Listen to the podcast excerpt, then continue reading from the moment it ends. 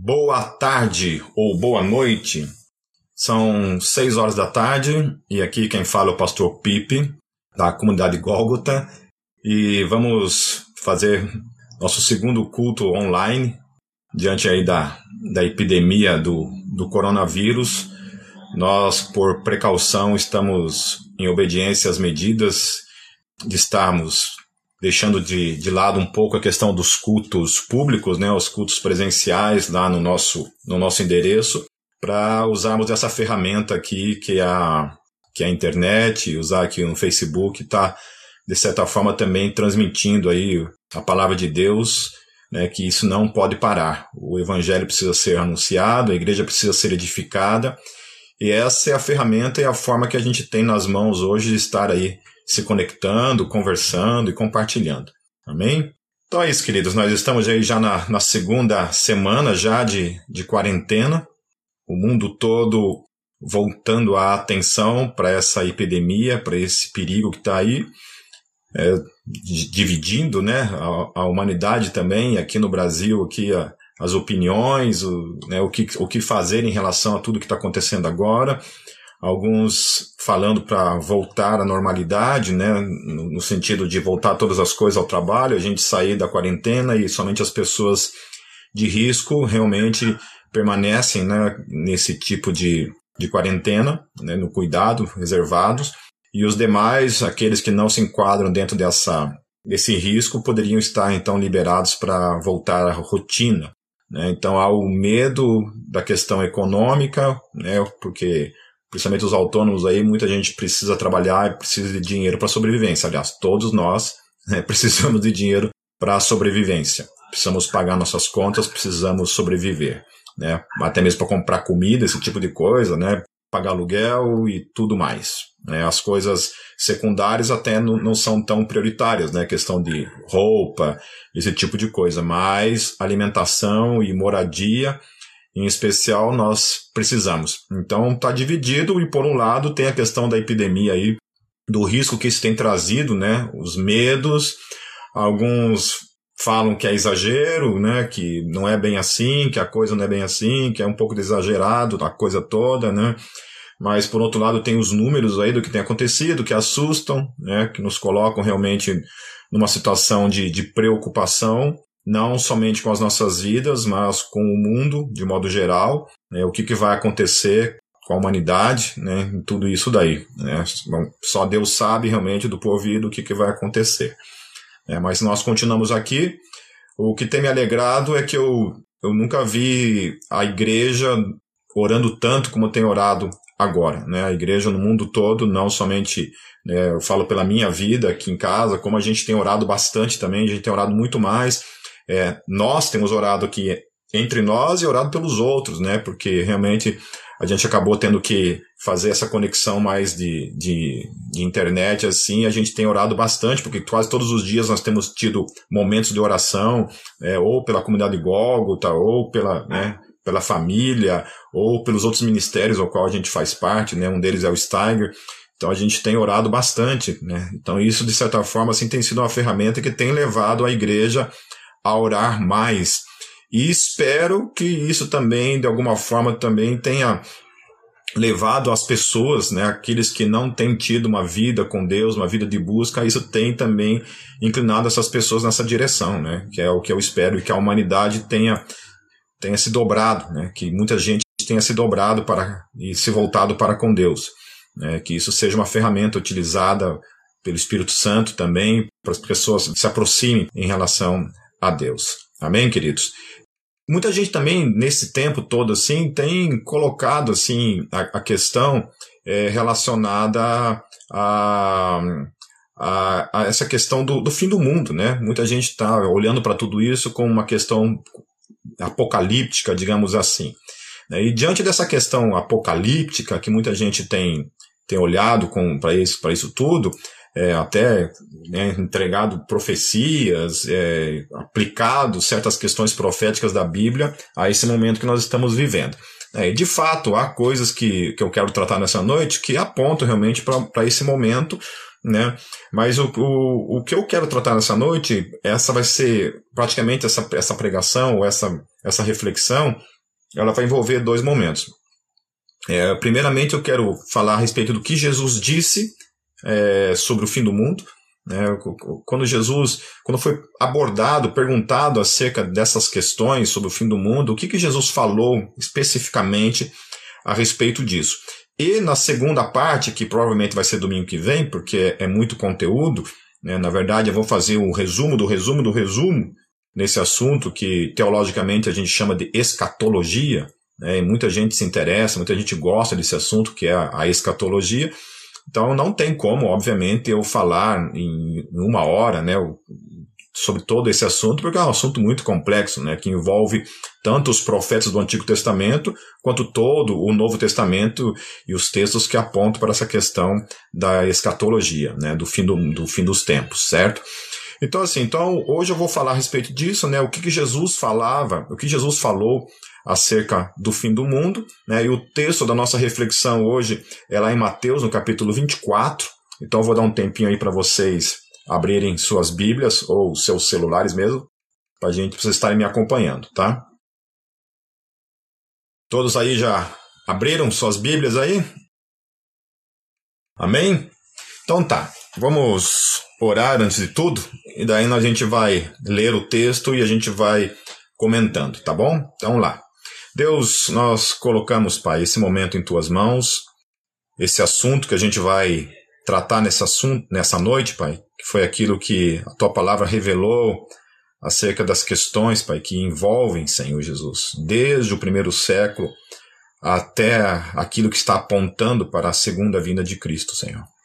Nós queremos estar atentos, atentos a esses eventos, Pai, sabe, para que a gente não seja pego de, de maneira alguma de surpresa, que os nossos corações também não sejam enganados, Pai, por falsos profetas, por falsos ensinos, que a gente de fato, Senhor Jesus, se volte para a tua palavra, Senhor, e estejamos atentos, Senhor, aos sinais da sua vinda, Senhor.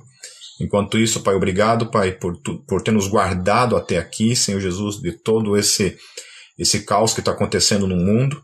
Obrigado por cada vida que o Senhor guardou e desejar também continuamos pedindo o consolo do Teu Espírito para com as famílias que perderam seus entes queridos com essa com essa peste, com esse vírus, e pedimos por aqueles que estão doentes, Pai, que o Senhor derrame da tua graça também, que o Senhor cure essas vidas, que o Senhor salve essas vidas. Obrigado por todas as vidas que já se recuperaram, Senhor, pelas milhares de vidas que já se recuperaram, Senhor Jesus, dessa, desse vírus. E continuamos intercedendo, Pai, por todas as, nossas, todas as nossas vidas, Pai, pela humanidade. Intercedemos por cura, um milagre, Deus, sobre toda a terra, Senhor. Que, o Senhor manifeste mesmo a tua glória, o teu amor, ah, o teu poder, Deus, sobre toda a terra.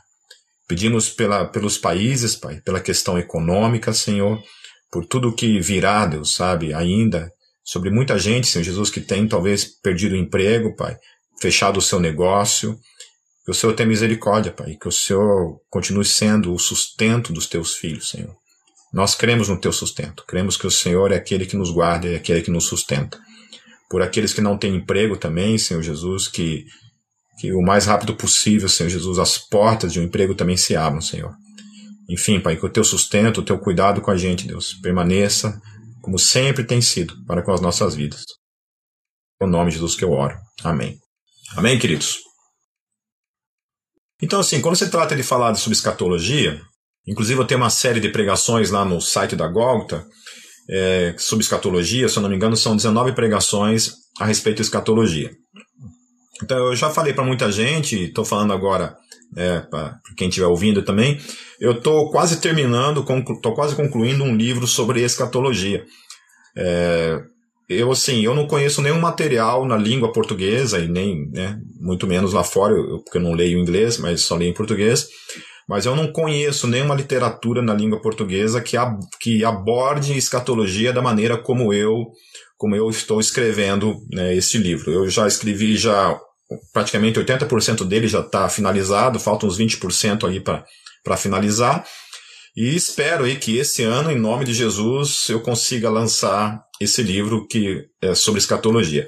Na verdade, a minha ideia tem sido uma trilogia, né? É, um livro é falando sobre escatologia, outro livro falando sobre o inferno, né, a visão bíblica sobre o inferno, ainda mais diante de uma de um momento de, de muito crescimento, muita gente se voltando para essa ideia do universalismo, né, que basicamente acredita que o inferno é uma coisa temporal, né, ou algumas teologias assim mais liberais que acreditam também que o inferno na verdade é só um, né, uma uma, um mito, isso não é verdadeiro, né? Porque como pode um Deus de amor né, criar algo parecido com essa questão do inferno? Né? Então, um, um, um, livro também falando sobre o inferno, e ter, o terceiro livro dessa trilogia seria sobre a imortalidade da alma.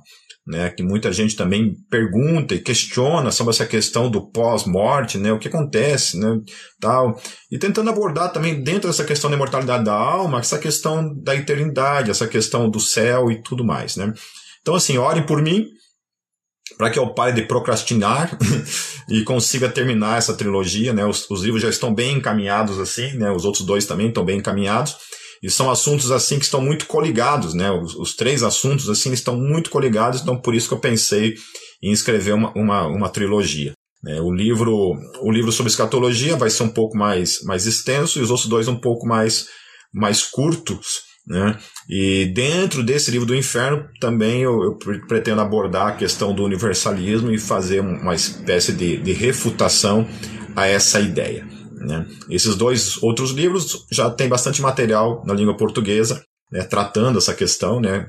É, porque eu estou tratando desde a questão dos, dos profetas do Antigo Testamento e todo o Novo Testamento de uma maneira bem didática, assim, bem legal. Eu acho que vai ser uma bênção para a igreja brasileira.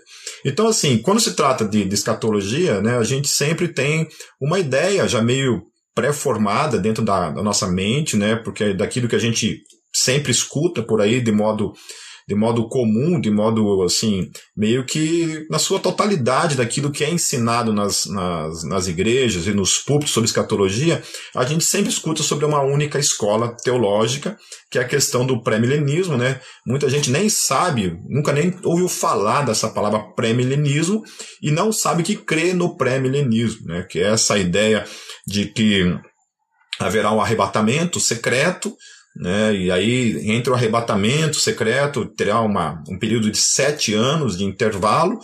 Né? Nesse período são três anos e meio de, de, de tribulação e três anos e meio de paz. Né? E depois, então, Jesus volta, aí finalmente acontece a parousia e Jesus instala um reino milenar, um reino de mil anos sobre a terra. Né? Antes disso daí acontece a ressurreição dos santos e só lá no final que vai acontecer, depois desses mil anos, acontece a ressurreição dos ímpios, né? E aí acontece um, um juízo final. Então, tudo isso daí eu vou abordar dentro desse livro e tratando essa questão, né? Mostrando também as outras escolas, o que as outras escolas defendem tal, né? É, quando eu, eu fiz essa série de escatologia na Gólgota, foi bem interessante, porque no primeiro, primeira, primeira pregação, eu tentei abordar as três, as três escolas, apresentei as três escolas e fiz uma pergunta lá no, no começo, né? Quem crê nessa escola? Então, assim, foi unanimidade, assim, né? 97% dos, dos membros da comunidade Gólgota levantaram a mão e ac acreditando no pré-milenismo, né? E os outros 3% lá né, levantaram a mão acreditando nas outras escolas. Aí, depois que eu fiz as 19 pregações, lá no final das 19 pregações, eu novamente fiz a pergunta. E aí, quem acredita né, nessa escola, nessa escola? E assim, daí foi foi muito engraçado, né? Foi muito engraçado, assim, a, a, a mudança, assim, depois que eu apresentei, né? Da, da, forma como eu apresentei tudo ali, a mudança foi gigantesca. Né? Então, vale a pena, assim, quem quiser depois ir lá no, no Metalcast, no, site, da GOG, depois a gente pode até colocar o link ali para vocês, né? É, quem quiser depois pode ir lá e verificar, dar uma, dar uma assistida, né, uma escutada, melhor dizendo, nessas pregações que onde a gente apresenta isso. Mas não, eu queria, quero, queria dizer que, independente das pregações ali, as pregações é só um terço daquilo que eu abordo no livro, porque no livro vem, tem muito mais material, tem muito, é muito mais esmiuçado, né? Os argumentos ali, era uma pregação, não tinha como eu ficar ali enrolando muito, falando muito, especificando muito. Mas é isso daí. Então existe essa ideia, né? Essa, essa ideia é, a respeito do, do, das últimas coisas, de como serão. Né? Então a, a, a, teologia ela se divide praticamente em três escolas. Mas assim, o que eu vou tratar hoje eu vou tratar especificamente daquilo que Jesus falou. Né? O que Jesus falou, sem entrar assim em muitos, muitos detalhes, em ficar defendendo alguma coisa relacionada assim a escolas ou, ou coisas desse tipo. Né? A, ideia realmente é, é somente apresentar de modo didático aqui o que Jesus falou nesse texto para todos nós, e aí vamos, vamos conversando, tá bom, queridos? Então lá. Mateus capítulo 24, versículos 1 a 4, primeiramente. E quando Jesus ia saindo do templo, aproximaram-se dele os seus discípulos para lhe mostrarem a estrutura do templo. Jesus, porém, lhes disse: Não vedes tudo isto? Não ficará aqui pedra sobre pedra que não seja derrubada. E estando assentado no Monte das Oliveiras, chegando-se a ele os seus discípulos em particular, dizendo: Dize-nos, quando serão essas coisas? E que sinal haverá da tua vinda e do fim do mundo? E Jesus respondendo disse-lhes: Acautelai-vos que ninguém vos engane. Que sinal haverá da tua vinda? Quais serão os sinais do fim dos tempos? É, então, Jesus está sendo abordado ali pelos seus discípulos com essas duas perguntas, né? Que sinal haverá da tua vinda? E a, a segunda pergunta é: que sinal haverá do fim do mundo? Então, são duas perguntas que são feitas. A questão da, da segunda vinda, né? Como será? Eles estão ali questionando Jesus. Jesus falou da segunda vinda tal, e eles estão questionando: Senhor, quando será essa sua segunda vinda? Né? E a outra questão é quando será o fim do mundo. Então, tinha essa consciência de que esse mundo não vai durar para sempre. Então, quando começa a acontecer esse tipo de, de tragédia no mundo, né, no caso aqui, uma peste, né, é, uma doença que está atingindo o mundo, né, isso aconteceu em quase todas as gerações. Né? Então, isso sempre acontece. Quando essas coisas acontecem, a igreja fica atenta. Opa, peraí?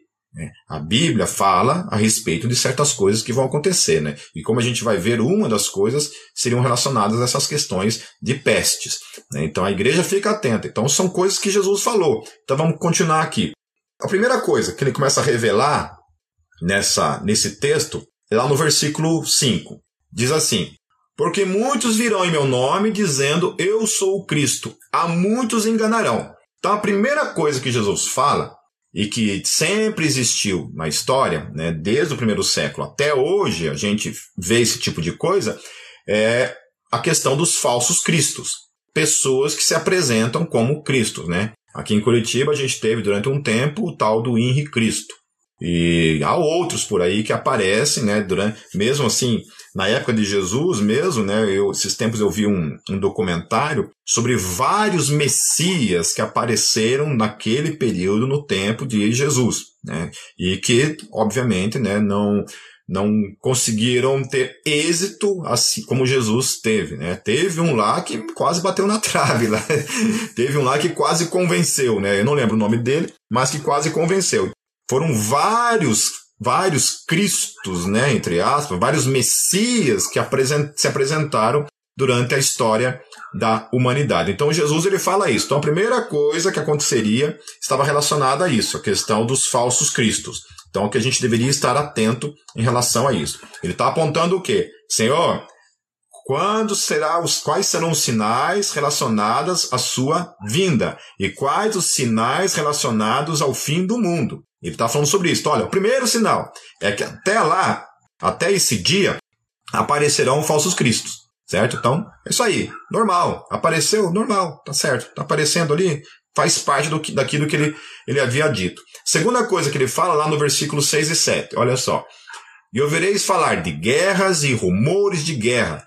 Olhai, não vos perturbeis, porque forçoso é que assim aconteça, mas ainda não é o fim, Porquanto se levantará nação contra nação e reino contra reino. Então, uma coisa que Jesus está nos ensinando aqui né, é relacionado a essa segunda questão, que é a questão das guerras. O que ele está dizendo aqui é que o fim do mundo não vai acontecer por meio de uma guerra.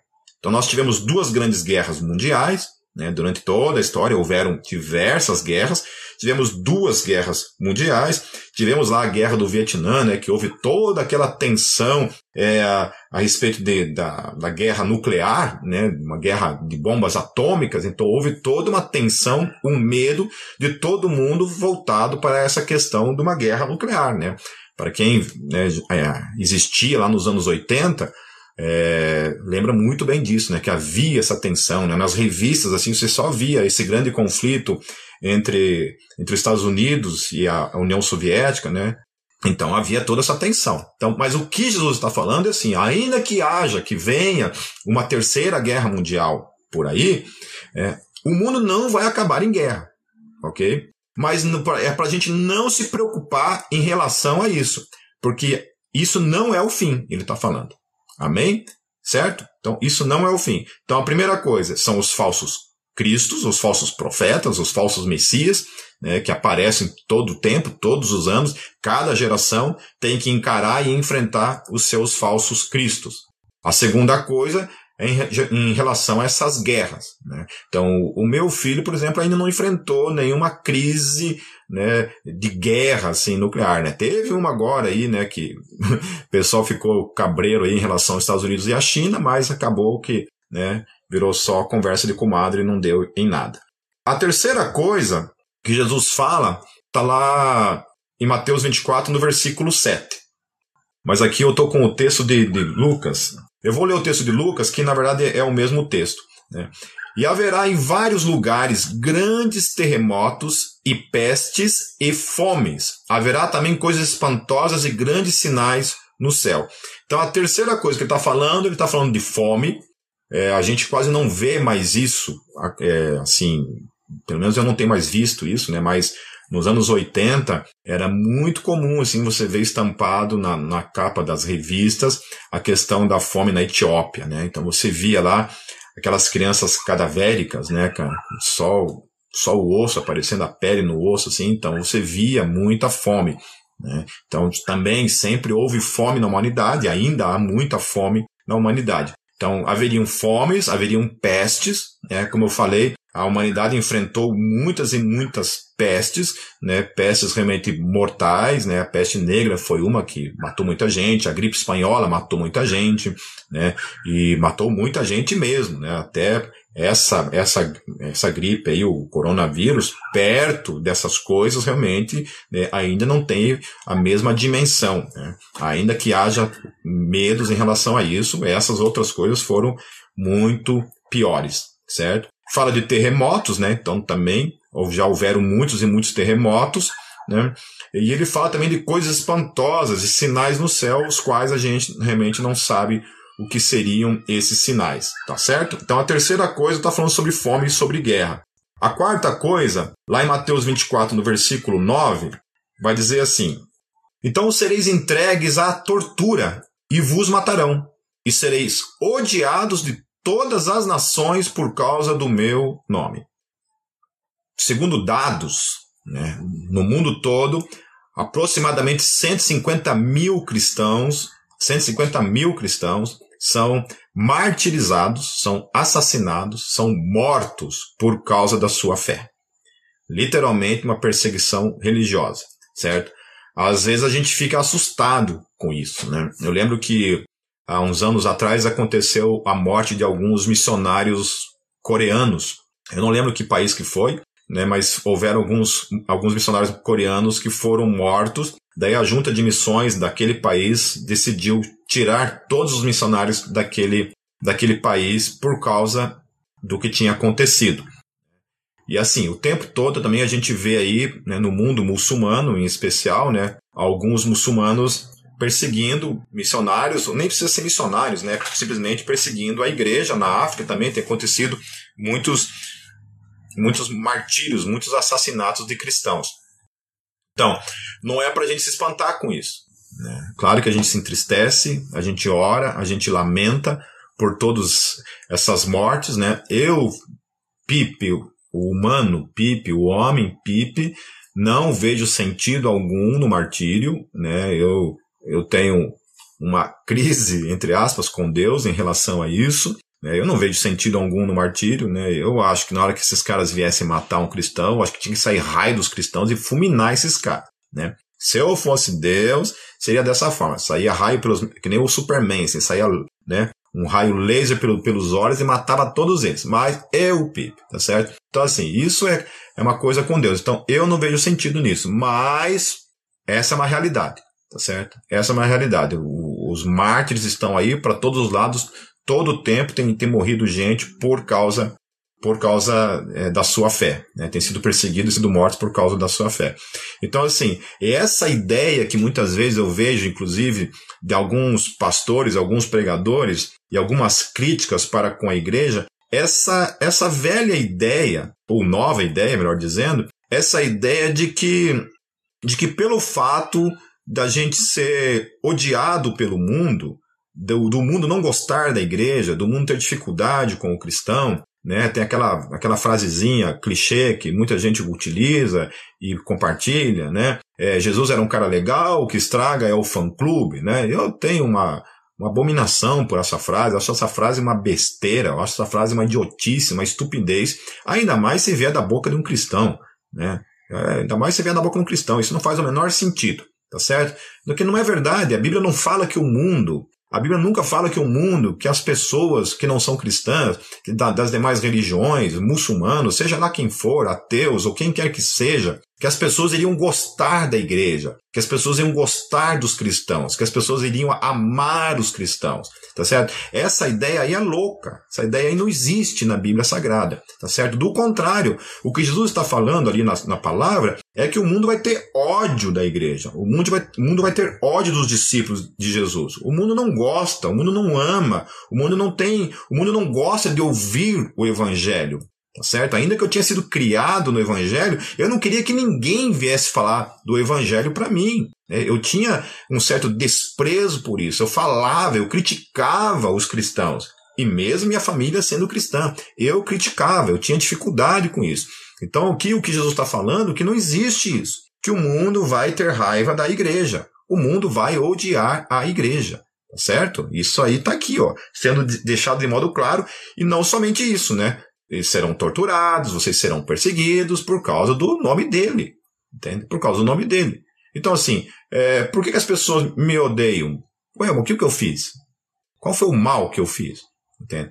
Eu acho que tem pessoas que tudo bem, ainda vai lá, tipo assim, né? Alguns crentes meio, meio fora da casinha aí, vão lá, sei lá, num, numa uma marcha gay lá, vai lá com cartazes lá, né? Ah, vocês vão tudo pro inferno. Obviamente que esse cara vai atrair ódio pra cima dele, né? Mas, na modo geral, as pessoas cristãs são pessoas simples, que vivem o seu dia a dia lá, fazem, o seu culto, né? Ou no máximo vão lá e tentam pregar o evangelho da sua forma, da sua maneira simples lá. Isso a grande maioria esmagadora dos cristãos, tá certo? Isso é a maioria esmagadora. Então, assim, é injustificável o ódio que se tem pela igreja, se tem pelos cristãos. Por isso foi a forma como Jesus disse que aconteceria, que seria dessa forma, tá certo? Então essa conversa aí que Jesus é um cara legal, né? Que muita gente fala aí, é legal caramba, entendeu? Esse negócio de falar que Jesus é legal é gente que fala esse tipo de coisa sem conhecer o Evangelho. Porque se eles conhecessem o Evangelho, se eles soubessem de fato o que o Evangelho fala, o que Jesus fala,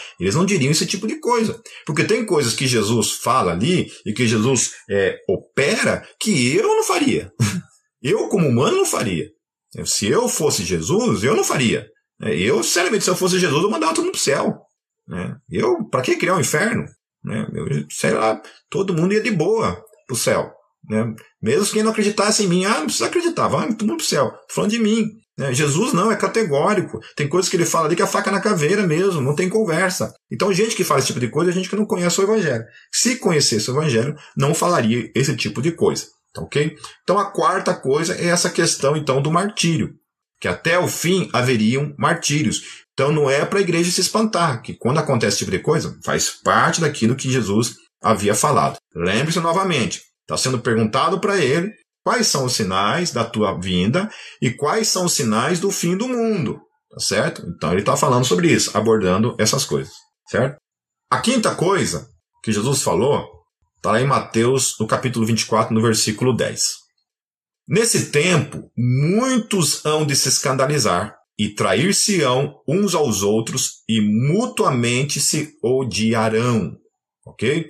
Então ele fala assim: que haverá então escândalos, haverá traições e haverá ódio de uns pelos outros. Né? O amor de, de quase todos esfriará, alguns textos também falam. Então, assim, a gente vê um, um crescente, um, uma crescente onda assim, de, de pessoas que, por exemplo, preferem os animais do que preferem os seres humanos.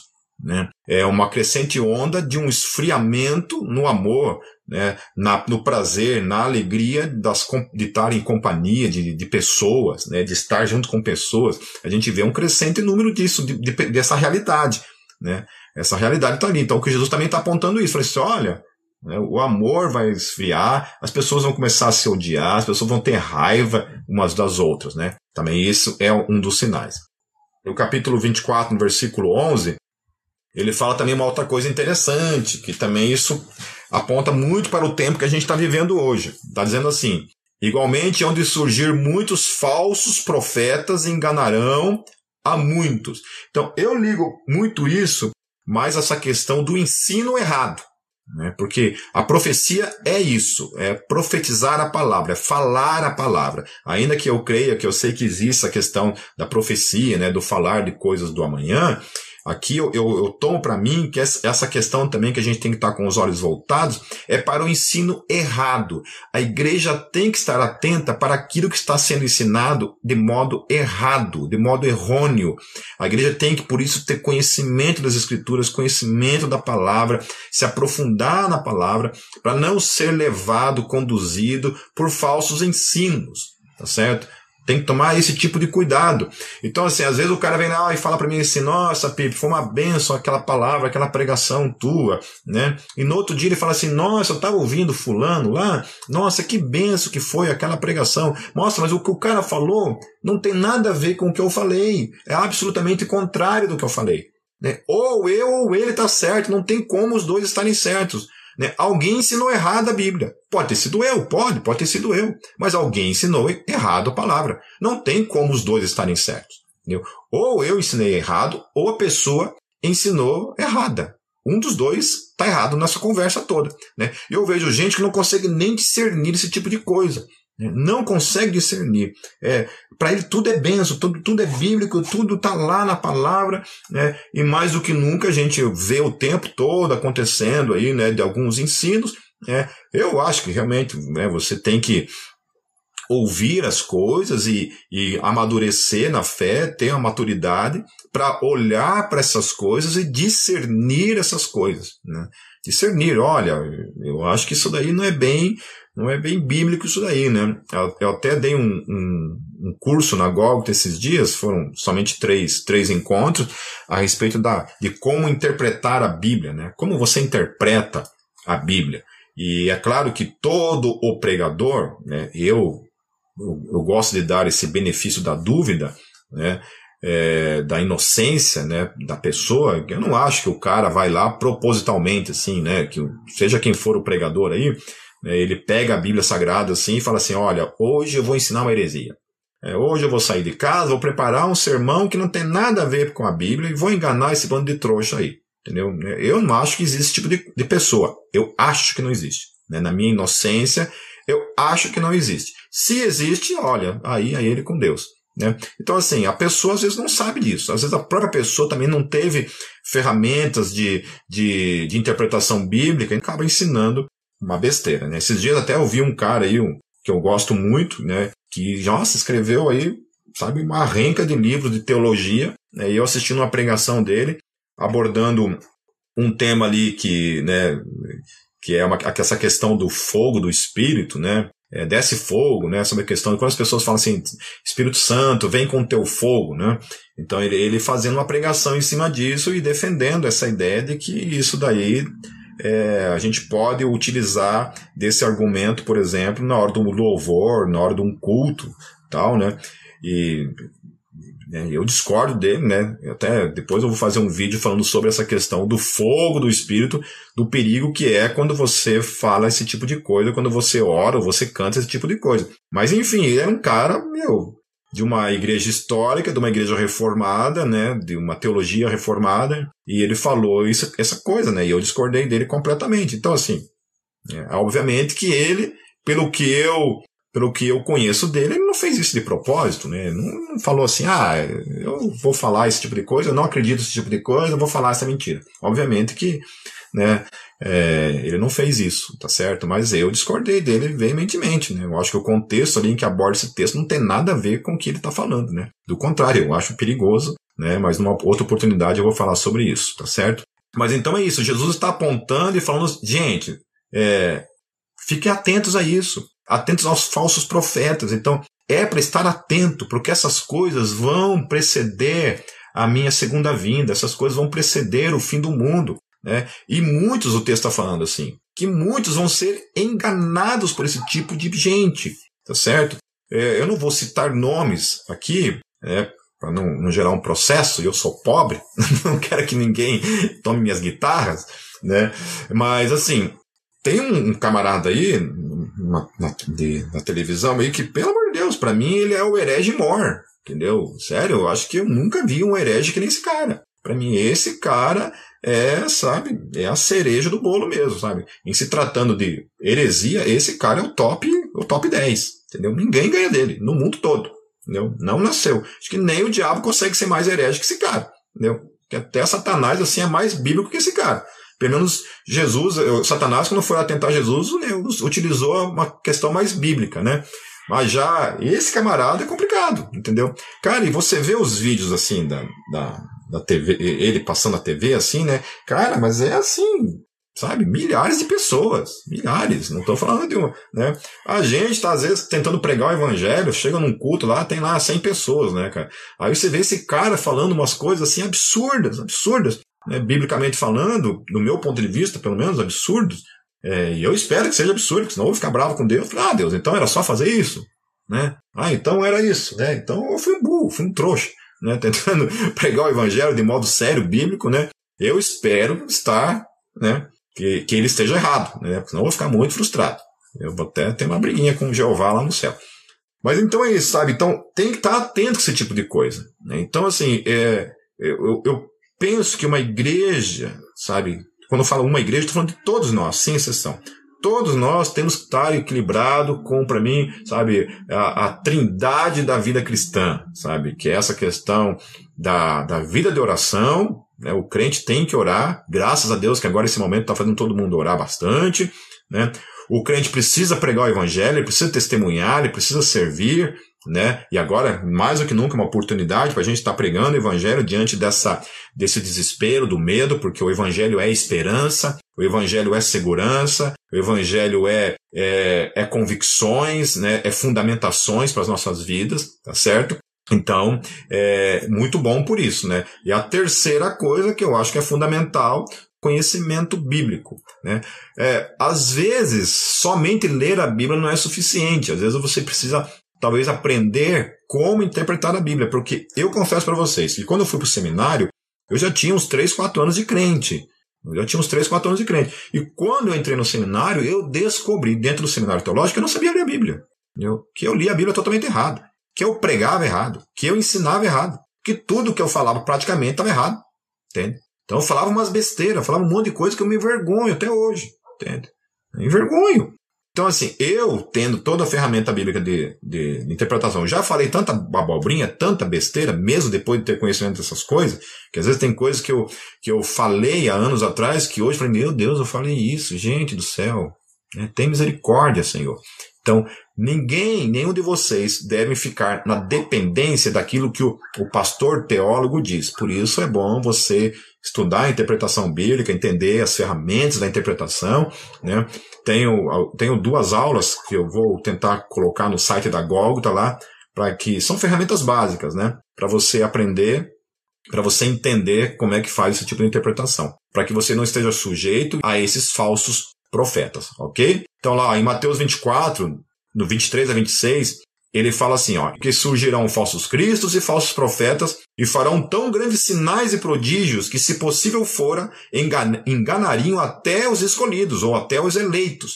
Eis que vos tenho predito. Portanto, se vocês disseram, eis que ele está no deserto, não saiais. Eis que ele está no interior da casa, não acrediteis. Ok? Então tem que estar atento para esses caras que estão falando esse tipo de coisa, esse tipo de abobrinha por aí, tá certo? E uma das formas de você se prevenir, você se vacinar contra esse tipo de coisa é sabendo interpretar a Bíblia, porque daí quando o cara vem e apresenta esse tipo de coisa, você vai lá e olha, olha na Bíblia, não, pera aí, cara, não é bem isso não. Né? Às vezes o versículo está falando exatamente aquilo que o cara falou, entende? Né? Até aquilo que o cara falou está lá, escritozinho lá, bem clarinho lá. Mas daí você vai ver, né? Segundo as regras da interpretação. Você vai ver os versículos anteriores, os versículos depois, não tem nada a ver uma coisa com a outra. E uma das coisas que eu falei ali é a respeito dessa questão aí do pedir fogo do Espírito, né? Vem fogo, desce fogo, né? Nossa, tem tanta música legal assim, cara, que você tá lá ouvindo, daqui a pouco o cara vem, vem fogo, vem fogo. Eu não. Sobre mim, não. Não fogo do Espírito. Tá certo? Fogo do Espírito significa outra coisa na Bíblia. Vem o Espírito Santo, nos encha do teu Espírito, Senhor, venha sobre nós. Amém. Eu sou o primeiro a orar e clamar mesmo para que o Espírito Santo venha em nome de Jesus, né? Mas o fogo do Espírito eu não quero, porque isso aí significa uma outra coisa. Em Mateus 24, no versículo 12, diz assim: Por se multiplicar a iniquidade, o amor de muitos esfriará. Então a gente tem visto isso acontecendo com muito crente. O amor tem se esfriado o amor a Deus e o amor pelos irmãos em Cristo, o amor pela comunhão. Isso tem se esfriado. Então, o esfriamento, queridos, é perigosíssimo, tá certo? Então, você e eu podemos estar incluídos nisso que Jesus está dizendo. Olha, a iniquidade vai se multiplicar, e isso talvez, quando a gente olha de iniquidade, a gente olha pecado, a gente só olha pecado como uma questão assim, né? Lá fora, é, sei lá, sexo, geralmente sexualidade, drogas, né, e outras coisas mais. Né? Mas a gente nunca olha como pecado também essa questão de, de não fazer a vontade de Deus nas nossas vidas. Porque Deus não nos chamou somente para não pecar, não é somente isso. Não é só para viver uma vida de, de clausura, né? literalmente agora, né? mas não é para viver uma vida de clausura, né? meio que monástica, assim, né? vivendo dentro do monastério, isolados do mundo, sem pecar. Não é somente isso a questão. Né? Não é somente fugir da questão do pecado. O que a Bíblia também fala é que a gente tem tarefas, a gente tem uma missão, a gente tem um dom, né, um chamado para cada um de nós. Então isso também é pecado. E o que eu vejo de gente esfriando na fé, esfriando ministerialmente falando, esfriando no amor, fugindo da comunhão, fugindo da busca, largou tudo. Entendeu? Gente que tinha um, um, um chamado ministério maravilhoso, né? Em, em ambos os aspectos, sabe? Assim, pastores, amigos, quantos pastores amigos que eu conheço, meus queridos, que estão fora do ministério, saíram do ministério, abandonaram tudo, entendeu? Deixaram o seu chamado, o seu ministério lindo para não fazer nada, para não fazer absolutamente nada. Músicos, né? cantores, professores, evangelistas, gente que eu conheci que era evangelista de rua, estava ali pregando o evangelho sempre, direto ali na rua, e hoje eu não estou fazendo nada Entendeu? Tem preguiça até de ir para a igreja, ir para a igreja, meu Deus do céu. Entendeu? Preferem ficar no seu comodismo. Então, esse versículo também se aplica a nossas vidas. Se aplica a essa realidade também. A iniquidade no mundo vai se multiplicar de, tam de tamanha forma, né? e claro que a igreja também tem sido atingida, de certa forma, é, por esses pecados, né? O liberalismo entrou na igreja, então, assim, isso tem atingido a minha vida, tem atingido a vida de todos nós. Entendeu? A gente está ficando mais suscetível ao pecado, a gente está ficando mais liberal, de certa forma. Né? E todas essas coisas acarretam esfriamento. Né? Acarretam o esfriamento do amor, o esfriamento da fé, o esfriamento do, do chamado, o esfriamento de tudo isso na nossa vida. Entende? Então, Jesus está dizendo isso: olha, fiquem atentos. Fiquem atentos. Então, eu e você podemos estar inclusos nesse tipo de realidade aqui. Então, essa é uma realidade que vai existir, certo? Vai existir, já está existindo, tá certo? Tá ali, ó. Né? Então, você vê, muita gente hoje tem, não consegue ficar mais do que cinco anos na fé, né? Não consegue ficar meses numa igreja. Antigamente, não, cara, você ficava anos, entendeu? Você passava praticamente uma vida servindo a Deus, amando a Deus, numa igreja local, né? Sempre foi assim. Hoje não, né? A gente chamava antigamente de desviado. O cara que não estava mais indo na igreja falava, ah, aquele cara está desviado. Está fora do caminho, né? Hoje não. Hoje é o contrário, né? O burro é o cara que está na igreja. Entendeu? O legal, o crente esperto, o crente da hora, o crente do momento é o desigrejado. É o cara que não vai na igreja, é o cara que. Né? Quando eu falo não vai na igreja, não vai na comunhão, não vai para a assembleia, porque eclésia significa isso, assembleia. Já falei, não importa se tem tijolo, se não tem tijolo, não importa. Está tá se reunindo com pessoas, ele está indo para a igreja, está indo para a eclésia, está indo para o encontro né, da assembleia, certo? Ninguém é crente sozinho, amém? Ninguém é igreja sozinho. Ninguém é eclésia sozinho. Isso não existe. Nós só somos eclésia juntos. Nós só somos igreja juntos. Nós só somos assembleia junto. Assembleia não é um só. Ok? Não é um só. Então precisa estar em comunhão e precisa estar atento a isso. Meu querido, essas coisas estão apontando para algo. Estão apontando para a segunda vinda, estão apontando para o fim. E a gente nunca viu na história da fé cristã tamanho esfriamento espiritual como nós temos presenciado hoje. Tá certo? Jesus, lá em Mateus 24, versículo 13, falando sobre essa questão do esfriamento do amor, né? É, uma das coisas que eu acho interessante que ele fala ali atrás é que esses falsos profetas, se fosse possível, eles poderiam convencer até mesmo os eleitos. Mas eu creio, graças a Deus, que os eleitos de fato, aqueles que estão em Cristo de fato, né, que realmente nasceram de fato do Espírito Santo, que têm o Espírito Santo em suas vidas, esses não podem ser enganados. Então, para mim, alguns sinais também de que uma pessoa não é nascida de novo, que uma pessoa não teve uma experiência com Cristo, é essa realidade que vai ser falada agora no versículo 13 do capítulo 24. Ó, mas quem perseverar até o fim, esse será salvo. Então, ainda que eu tenha a, a minha fé bem fundamentada, assim, no aspecto de que eu não creio na perda da salvação, que eu não creio, né, depois se você quiser discutir comigo em box a respeito disso, a gente pode até discutir isso aí. Mas eu não creio na perda da salvação. Mas também, na minha fé, existe uma coisa, que eu creio que aquele que verdadeiramente foi salvo, aquele que verdadeiramente está em Cristo, esse cara é aquele que persevera até o fim. Tá certo? Então, gente que fica pelo caminho, para mim, nunca nasceu de novo. Gente que vai ficando pelo caminho, que vai desistindo da fé, que aceita o esfriamento espiritual para sua vida, se acomoda, é, ah, tá tudo certo, vou levar minha vida para o resto da minha, da minha, dos meus dias da forma como, como, como está, né, aceitando viver esse tipo de vida, eu creio fielmente que essa pessoa nunca conheceu Jesus, tá certo? Porque você não faz isso com o teu casamento. Quando você ama uma pessoa, você diz que está casado com uma pessoa e ama uma pessoa, você se dedica a ela, tá certo? Amém? Você se dedica a ela, a servir. Né? Imagina um casamento, né? Eu chego em casa, não ajudo nada, não toco na minha esposa, não converso com a minha esposa, não sirvo a minha esposa, não elogio a minha esposa, não dou presentes para minha esposa, certo? É isso que muita gente está tá fazendo com a fé, tá certo? É isso que estão fazendo. Não quer servir a Deus, não ora, não tem interesse por Deus, vive esse casamento de fachada, né? Casamento de fachada é esse. Estão lá morando dentro do mesmo teto, mas estão lá esperando morrer e pronto. Tá certo? E aí, isso quando não começa a ter casos fora de casa, né? Porque daí é idolatria, né? Prostituição e outras coisas mais. Né? Adultério e tudo, tudo coisa mais. Então muita gente quer propor um cristianismo dessa forma. Né? Um cristianismo que é vivido dessa maneira. Certo? Dessa maneira. Cada um nas, pro seu lado, né? Então Deus, Deus fica lá, eu vou cá. É, ah, não acredito em Deus. Mas e daí? e daí? O cara também acredita que a esposa dele existe, que a esposa dele está ali. Mas e daí? Cadê a volta? Quando se volta para Deus? Né? E geralmente quando essas pessoas falam esse tipo de coisa assim para mim, assim, falam assim, ah, mas eu oro, ora nada. Eu duvido que essa pessoa ora. Eu duvido que ela busca Deus fervorosamente todos os dias. Entendeu? Ah, eu adoro Deus. Eu duvido que você adora Deus. Eu duvido que ela adora Deus. Eu duvido que ela evangeliza. Eu duvido. Para mim é só, ó, tudo conversinha mole dessas pessoas. Amém, queridos? Então, assim, uma coisa que Jesus está falando também em relação a isso tudo é que crer nele tem implicações. Crer em Jesus tem implicações. Tem coisas que tem que acontecer na vida daquele que crer, daquele que crê. Amém? Aquele que crê tem movimentos que precisam acontecer na vida dele, porque são ordenanças de Jesus para a vida dele. Tem que ser um cristianismo que implique mudança de vida.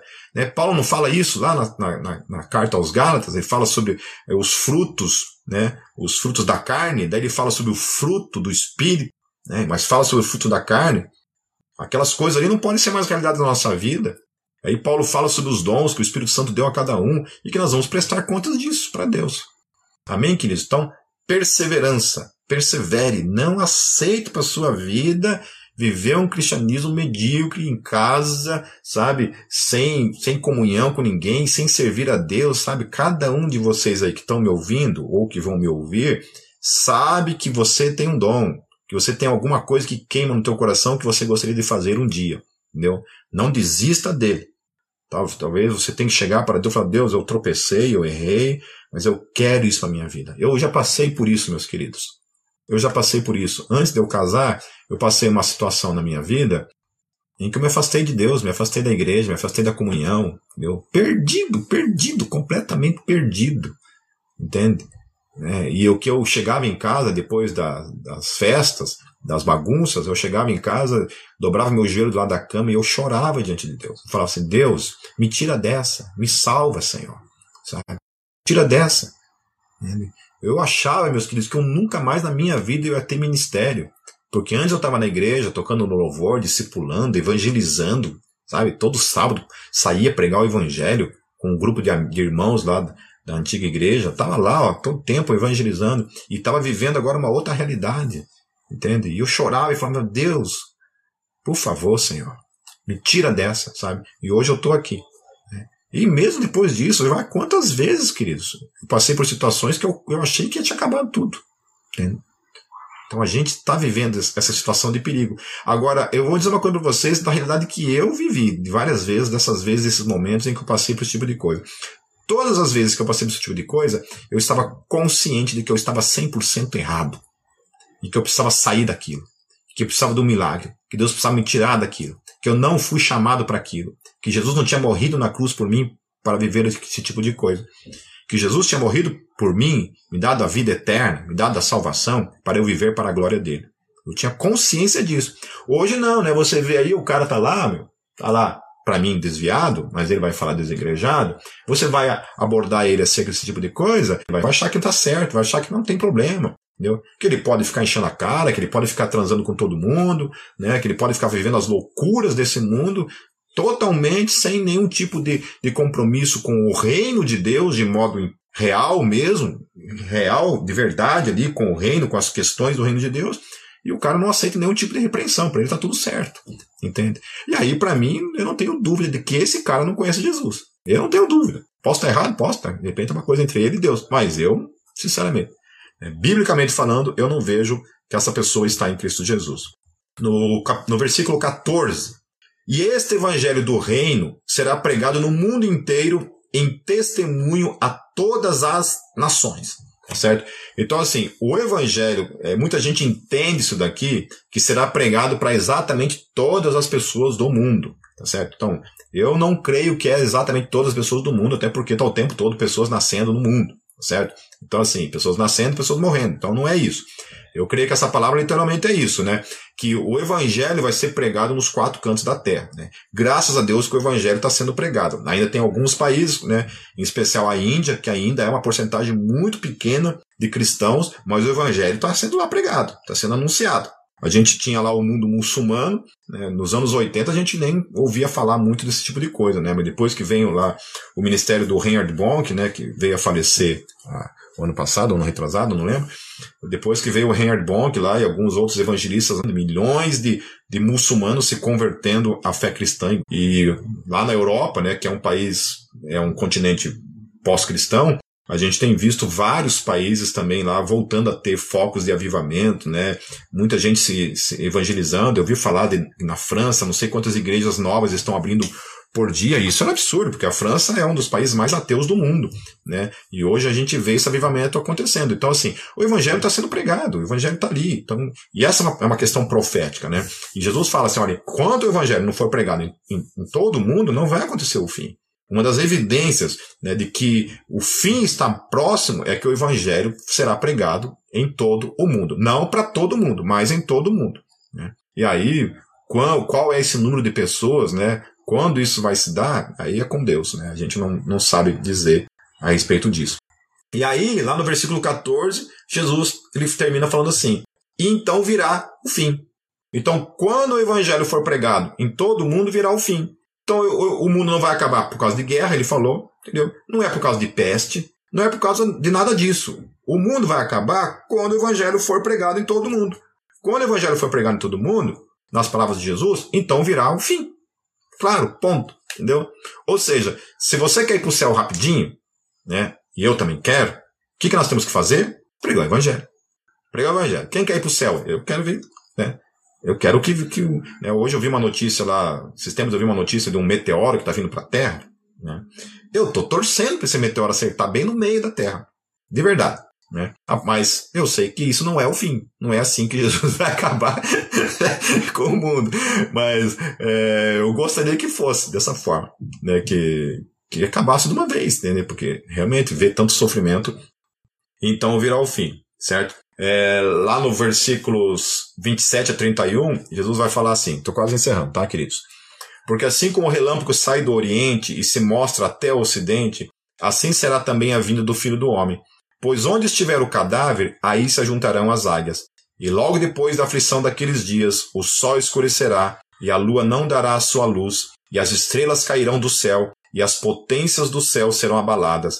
Então aparecerá no céu o sinal do Filho do Homem, e todas as tribos da terra se lamentarão, e verão o Filho do Homem vindo sobre as nuvens do céu, com poder e grande glória.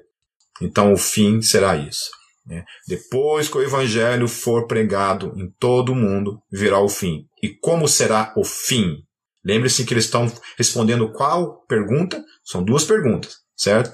O que vai acontecer até a segunda vinda e o que vai acontecer até o fim. Quando acontecer o fim, quais são as coisas que vão acontecer? Então Jesus descreve esses vários eventos que iriam acontecer né? Um dos eventos específicos que ele está falando que, que precederia o fim, né, mais de modo específico, é quando o evangelho for pregado em todo o mundo. Quando o evangelho for pregado em todo o mundo, então virá o fim. E como será o fim? E aí acontece a parousia. O que, que é a parousia? É a segunda vinda de Cristo. Que essa é a maior razão, o maior motivo pelo qual nós temos que estar realmente preocupados, com nossas mentes voltadas o tempo todo. Por isso, glórias a Deus, que muita gente agora tem voltado a orar mais, né? Graças a Deus tem voltado a orar mais, né? Tem pedido perdão dos seus pecados, confessado pecados, mudado de vida, glória a Deus por isso. E agora vem essa, essa peste aí no mundo todo, então tá todo mundo cabreiro, todo mundo com medinho, né, de que vai morrer, né, porque existe essa possibilidade, ainda que está né, fora, talvez não tenha lá pessoas, não seja idoso, seja jovenzinho, né, tá aí, né, porque a questão do perigo não é somente morrer do vírus, né, o perigo é a questão econômica, em tudo que vai acontecer no mundo que a gente nem sabe o que vai acontecer ainda, né. Esperamos que seja somente medos e que isso não se, não se reflita em realidade. Ainda em relação a esse texto, tem um texto complementar que eu acho bem interessante que fala a respeito da parousia, que está lá, lá em 2 Pedro, no capítulo 3, nos versículos 7, 10 e 12. Diz assim: Mas os céus e a terra que agora existem pela mesma palavra se reservam como tesouro e se guardam para o fogo até o dia do juízo e da perdição dos homens ímpios. Mas o dia do Senhor, do que, que ele está falando? O que, que é o dia do Senhor? A parousia, a segunda vinda de Cristo, o fim do mundo, certo? Jesus não estava respondendo a respeito do fim do mundo? Sim, e Pedro está concordando com ele.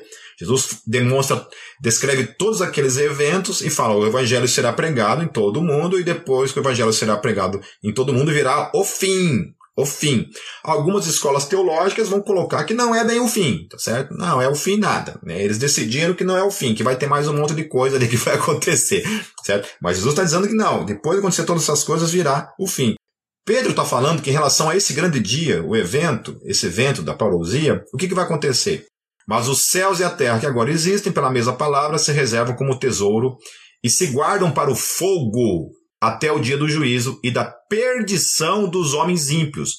Mas o dia do Senhor virá como o ladrão de noite, no qual os céus passarão com grande estrondo, e os elementos ardendo se desfarão, e a terra e as obras que nela há se queimarão.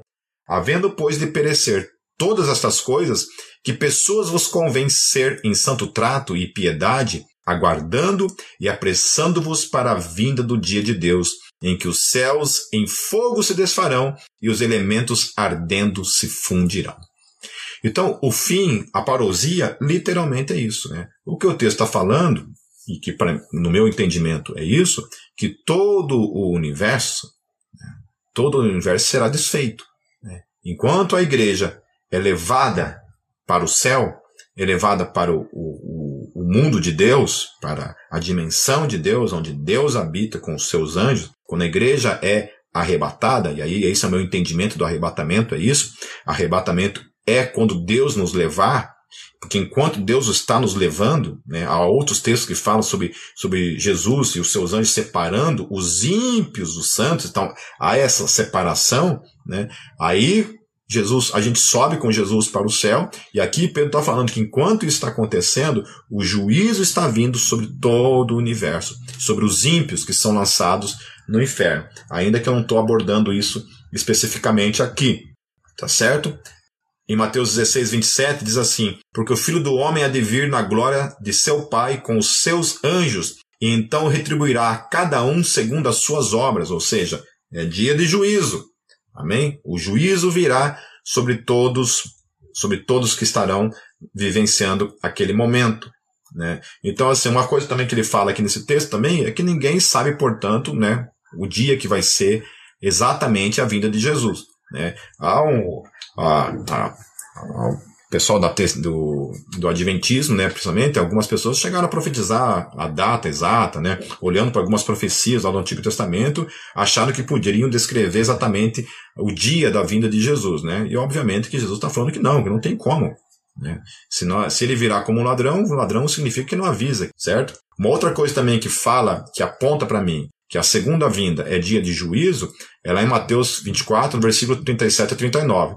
Porque Jesus falou assim: Pois como foi nos dias de Noé, assim terá, será também a vida do filho do homem. Porquanto, assim como nos dias anteriores ao dilúvio, comiam, bebiam, casavam e davam-se em casamento, até o dia em que Noé entrou na arca e não o perceberam, até que veio o dilúvio e os levou a todos. Assim será também a vinda do Filho do Homem. Então, assim, o que ele está falando, Jesus está falando aqui, é que essa segunda vinda será como foi no dilúvio. E como foi no dilúvio? O que aconteceu no dilúvio? O dilúvio foi juízo.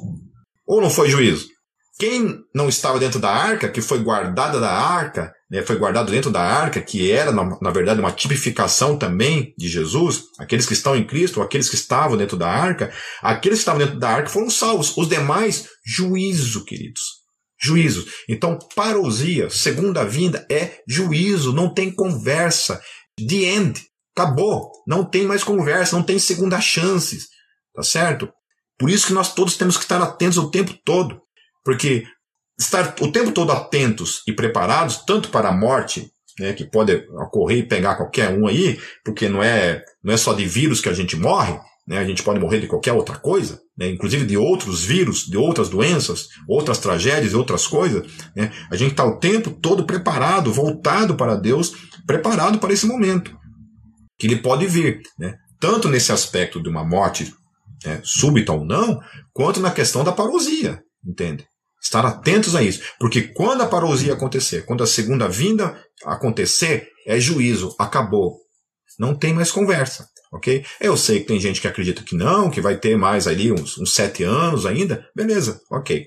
Certo? Ainda que eu tenha minha discordância em relação a isso, né? Depois lá no livro, lá, quando, se Deus quiser eu conseguir lançar esse livro, você pode ler, né, onde eu vou tratar mais especificamente por que, que isso não é verdade, isso não é bíblico, isso não vai acontecer dessa maneira, ok? Do contrário, é juízo e ponto final, ok? Uma outra coisa que também que vai confirmar isso que eu estou falando é lá em Lucas 17, versículos 26 ao versículo 30, né?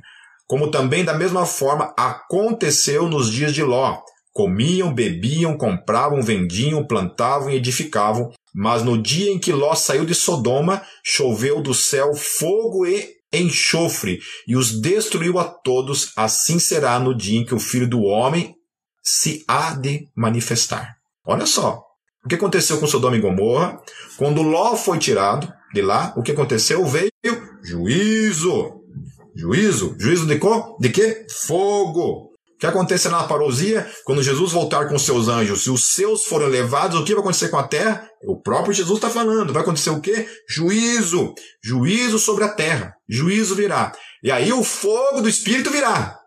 Estão entendendo? E aí sim o fogo do Espírito virá, que é fogo de juízo. Esse será derram, de, é, derramado, né? não sei o termo que utiliza, se utilizaria para isso, mas sim o fogo do céu o fogo do Espírito, o batismo do Espírito, que por meio do fogo virá, certo? Aí sim o mundo será sepultado, destruído, e os ímpios serão lançados no outro tipo de fogo, que é o fogo do inferno. Pedro está confirmando isso, dizendo que os, ele os elementos se desfarão, serão desfeitos, o fogo virá e destruirá toda a terra e destruirá também os ímpios. E aí, por que, que eu estou falando isso? Porque olha só, por que eu estou falando que isso, isso também é o arrebatamento? Né? Ainda no mesmo contexto, ainda Jesus respondendo todas as questões relacionadas ali, né? a questão do, da, da segunda vinda, dentro do mesmo contexto, ele ainda está falando sobre tudo isso. Olha o que diz lá no capítulo 24, no versículos 36 e 51. Ele acabou de falar dessa questão de Noé, e agora, para encerrar, meus queridos, então, estando dois homens no campo, será levado um e deixado o outro. Estando duas mulheres a trabalhar no moinho, será levado uma e deixada a outra. Vigiai, pois, porque não sabeis em que dia vem o vosso Senhor. Amém. Ninguém sabe. A Ellen White não sabe. A, a, a baixinha a japonesinha lá, esqueci o nome dela lá, também não virá. A Neuza Choca também não sabe. Não adianta ela profetizar. Não adianta qualquer pessoa que seja profetizar, que ninguém sabe. Jesus falou que não sabe. E não foi para ela e para ninguém que ele falou especificamente. Eu duvido que Jesus chegou e falou assim: olha, essa para você, vou dizer só para você. Tá bom? Para ninguém. Eu não falei para os apóstolos, não falei para mais ninguém. Mas vou falar só para você. Então, isso não é verdade. Eu duvido que isso tenha acontecido. Então, vigiai, porque você não sabe o dia que vem o vosso Senhor. Sabei, porém, isto. Se o dono da casa soubesse, né? Daí ele fala sobre essa questão do ladrão, tá certo? Mas o, o que eu acho interessante sobre isso, não vou ler o texto todo aqui, já estou me prolongando demais, mas essa questão de estando dois no campo, um será tirado. Do que, que ele está falando? Está falando do que? Da parousia. Está falando do que? Do juízo. Então, um será tirado. Quem será tirado? Os santos. Os santos serão tirados. Os, serão, os santos serão levados com o Senhor Jesus. E quem ficar é o quê? Juízo. Não vai ser como se foi nos dias de Noé, quando a arca fechou a porta, o dilúvio veio e destruiu a terra. Juízo. Ló foi tirado. Quando Ló foi tirado, as duas cidades foram destruídas com fogo. E agora aqui também está falando isso. Olha, quando o juízo vier, quando acontecer, haverão dois ali. Ó. Um será tirado, poupado do juízo. O outro receberá juízo. Amém, queridos? Certo?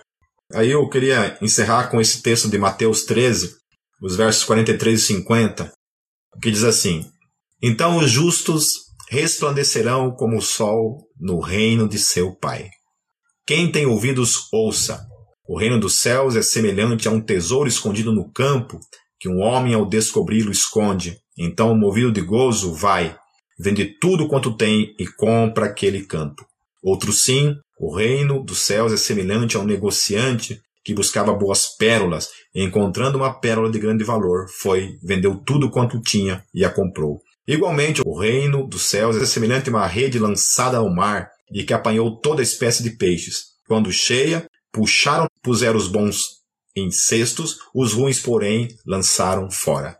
Assim será no fim do mundo. Olha só. Assim será no fim do mundo. Jesus está respondendo o quê? A questão do fim do mundo. Assim será no fim do mundo. Sairão os anjos e separarão os maus dentre os justos e lançá-los-ão na fornalha de fogo. Ali haverá choro e ranger de dentes. Aleluia. Aleluia. Amém?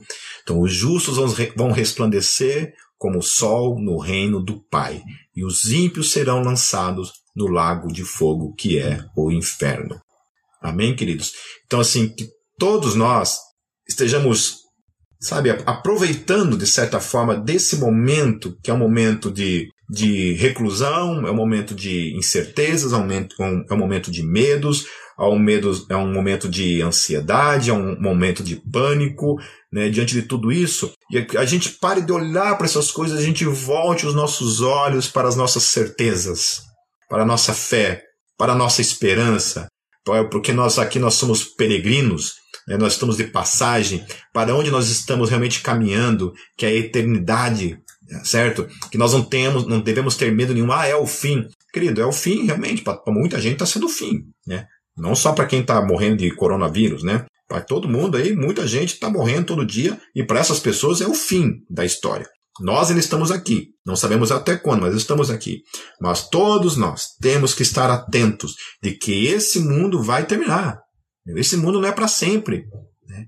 Que ainda haverão guerras, ainda pode, poderão haver é, mais pestes, talvez piores, muito piores do que essa, como já houve no passado, e pode, ver, pode ser que venha. Outras coisas ainda muito piores sobre, sobre a Terra. E nós, estamos, nós temos que estar atentos. Né? Aproveite esse momento para buscar a Deus. Sabe, se você está com a tua fé é, é, fria, sabe, apática, é momento de você buscar a Deus e reacender a chama do Evangelho, sabe, o teu amor por Deus, em nome de Jesus, sabe. É hora de voltar para isso, porque Jesus está apontando para coisas que o fim virá, mas antes de acontecer tudo isso, o Evangelho precisa ser pregado, meu querido. Deus tem dado a mim, dado a você, uma tarefa, uma missão nesse mundo de pregar o Evangelho. Eu e você, cada um de nós temos um dom, temos um chamado que deve ser desenvolvido, deve ser colocado em prática, em movimento no dia a dia, todos, todo, todo o tempo. Sabe? Aproveite esse negócio maravilhoso chamado internet, que você pode utilizar para pregar o Evangelho para os seus amigos, para falar para testemunhar, sabe? Enquanto a gente vive uma vida de arrependimento diário, confessando nossos pecados, quebrantando nossos corações e buscando a Deus, sabe? Porque esses céus vão se abrir, meus queridos. Entendeu? Esse mundo não é para sempre, entende? É claro que a gente tem olhado para toda essa tragédia aí com misericórdia nos olhos. Eu não tenho prazer, a gente não tem prazer nesse, nesse tipo de coisa, obviamente. Né? E a igreja tem se levantado, tem orado, tem se colocado realmente em oração, intercedido pelo mundo, não somente pela igreja, nós temos orado por toda a humanidade, né? Sejam ímpios, sejam cristãos, seja a igreja, sejam ímpios, a gente tem orado por todo mundo, né? Pessoas de outras religiões, nós temos orado, buscado, clamado a Deus por misericórdia para com esse mundo, certo? Mas já foi profetizado essas coisas, que essas coisas aconteceriam, né? e que esse mundo não é para sempre, que esse mundo vai ter o seu fim, que esse mundo vai findar, vai findar, felizmente vai findar. Graças a Deus vai findar. Que o mal não é para sempre, que o sofrimento não é para sempre, que a morte não é para sempre, que a dor não é para sempre. Graças a Deus que não é para sempre. Graças a Deus que não é para sempre. E graças a Deus que nós temos a esperança desse mundo por vir. Graças a Deus nós temos essa esperança de que Jesus voltará. Graças a Deus nós temos essa esperança de que quando ele voltar, nós estaremos seguros nele, seremos levados, arrebatados com ele para os céus, para estar com Deus para todo sempre, enquanto esse mundo todo é destruído e recebe o juízo da parte de Deus. E aqueles que não estão em Cristo serão levados para o inferno, para a condenação eterna. Gostando ou não gostando dessa mensagem, né, e eu mesmo também, eu acho que se eu pudesse ser Deus e fazer escolhas, obviamente eu não gostaria de, de que o inferno existisse. Até mesmo porque, quem sabe, a gente teria uma segunda chance, né? Mas a Bíblia é o que a Bíblia fala, é o que a Bíblia ensina, e nós temos que falar aquilo que a Bíblia ensina. Então, queridos, aparecerão falsos cristos, como já tem aparecido, haverá guerras, como já como tem acontecido, haverá fome, espécies de terremotos, a igreja será perseguida, sempre foi e sempre será perseguida. Haverá escândalos, traições e ódio de uns pelos outros. O ser humano não vai melhorar. Seja qual for a informação que todos nós tenhamos, a humanidade tende a piorar, sempre piorar. Aparecerão falsos profetas, principalmente com falsos ensinos, esteja atento a isso. Né? A multiplicação da iniquidade fará o amor de quase todos esfriar. Então esteja atento. Olhe para a sua vida, como é que está a sua vida. Se você se você está frio, olhe para a tua vida, veja como está. Tá? Enquanto eu olho para a minha também. Eu tenho, eu faço o tempo todo reflexão acerca da minha própria vida. Então, como é que está a tua vida? Quem perseverar até o fim será salvo. A perseverança é uma evidência de que realmente eu e você estamos em Cristo. Então tome cuidado se você tem desistido, se você não tem perseverado. Sabe como é que está a sua vida em relação a isso? Né? O evangelho será pregado em todo mundo. Então, isso daqui é um fato, vai ser pregado. Se vai ser na minha geração, né, se eu vou estar vivo para ver isso, Espero que sim. Né? Eu não sei quanto tempo isso vai demorar ainda para que o evangelho seja pregado. Talvez demore mil anos, eu não sei. Talvez demore um mês, eu não sei. Porque só Deus sabe o que, que isso de fato, na sua, em toda a sua implicação, significa. E então virá o fim. E quando vier o fim, o fim virá como um ladrão. Sem, sem avisar, sem dizer que dia, que hora, que momento que será. E vier, e que, que virá, e ele virá. O fim virá. Mas para nós que temos a esperança em Cristo Jesus, que estamos nele, seguros nele, salvos nele, selados pelo Espírito Santo de Deus, os anjos do Senhor, para esse encontro nos ares com o Senhor, para estar com ele para todo o sempre. Amém. Amém, queridos. Amém. Vamos orar? Quero orar para encerrar então, e eu espero que essa palavra fique no coração de vocês como esperança, para que a gente pare de ficar tão preocupado e somente voltado para estas coisas. Deus está no controle, em especial da minha e da tua vida. Nós estamos seguros nele, não necessariamente seguros desse, dessa doença, aí isso é, compete a Deus, obviamente, nos livrar ou não dela, mas nós estamos seguros neles no quesito a salvação eterna de que um dia esse mundo de fato vai terminar. E pode terminar para qualquer um de nós a qualquer momento, mas também terminará, em definitivo, toda a dor e todo o sofrimento. Então que venha, Maranata. Amém? Maranata. Maranata. Ora vem, Senhor Jesus. Vamos orar. Senhor Jesus, obrigado por essa esperança que nós temos. A esperança de que um dia esses céus irão se abrir e o Senhor voltará com os teus anjos para nos buscar para todo o sempre, quando seremos arrebatados nos céus, levados para a tua glória eterna, porque nós somos teus. Absolutamente somos teus. Senhor Jesus, nos dê graça, Senhor Jesus, para estarmos atentos, Pai, para um esfriamento em nossas vidas, Senhor. Não nos deixe, Senhor Jesus, permanecer, Pai, frios na fé, sabe, alienados, fugindo, adiando, protelando, Senhor, o nosso compromisso, o nosso chamado diante do Senhor. Pai, qualquer pessoa que estiver ouvindo nesse momento, Pai, que se sente frio na fé, fria na fé, Senhor, que tem, está fora da comunhão, que não tem buscado, não tem orado, não tem servido. Deus, quebrante esse coração, Deus, e dê graça, Pai, para que antes que esse mundo termine e não haja mais tempo, Senhor, para o arrependimento. O tempo de arrependimento é agora. Deus, enquanto o Senhor cura as nossas vidas, Senhor Jesus, todo o tempo, todo momento, que a tua mão permaneça estendida, Senhor Jesus, e os teus ouvidos inclinados para a tua igreja, para as nossas orações por esse mundo, por nossa família, por nossos amigos.